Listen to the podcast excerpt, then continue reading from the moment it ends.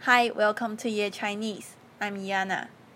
Did you remember that we learned 你比他漂亮,你比他帅 in last episode?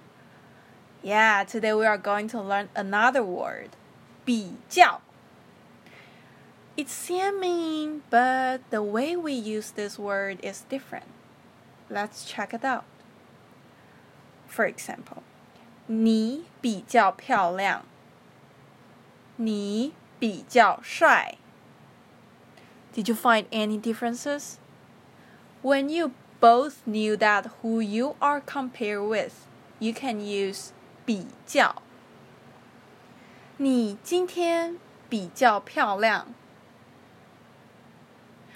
我今天比较不好看。Yeah, and let's learn some easy words today.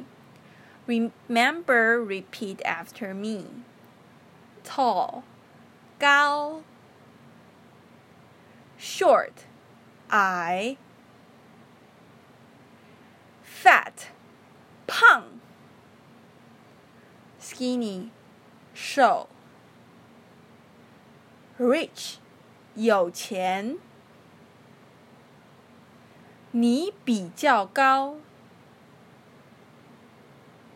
你比他高，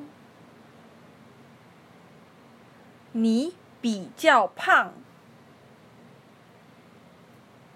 你比我胖，他比较有钱，他比我有钱。很好，You learned more Chinese today。你的中文比昨天好。